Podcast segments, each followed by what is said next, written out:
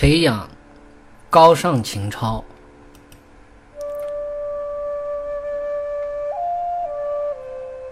由于内心浮躁妄动，精神就会困顿萎靡。只有心性沉静恬淡，内心才会自在安逸。一心追逐外物，意志就会被改变转移。守住做人的善性，心智才能够充满。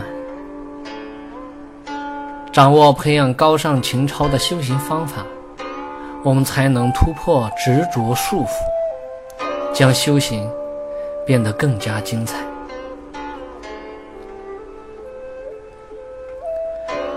怎样培养高尚情操呢？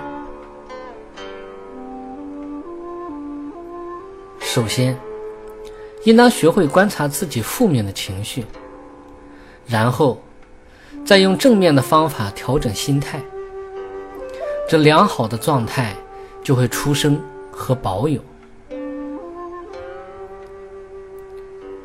例如，内心浮躁妄动的时候，感觉到性情不安静、不安逸，随着心念妄动的逐渐增大，精神就会变得越来越困顿萎靡。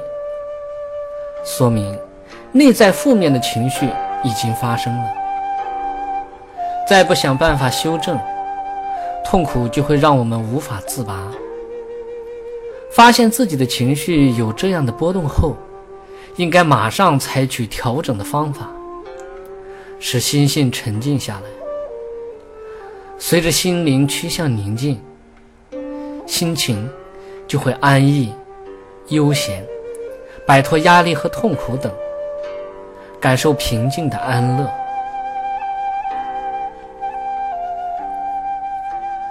保有心灵的宁静和安逸，一定要知道怎样才会让心不安静、不宁静、不安逸的原因，我们才能真正懂得修正内心。例如。一心追逐外物，意志就会被改变转移。由于不懂得放手，执着就会让自己感受痛苦。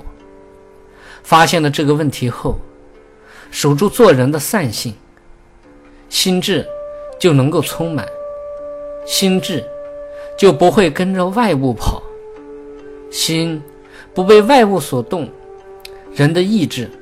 就不会被转移、被改变了。那么，心保有善性的当下，心灵的宁静和安逸就会持续下去。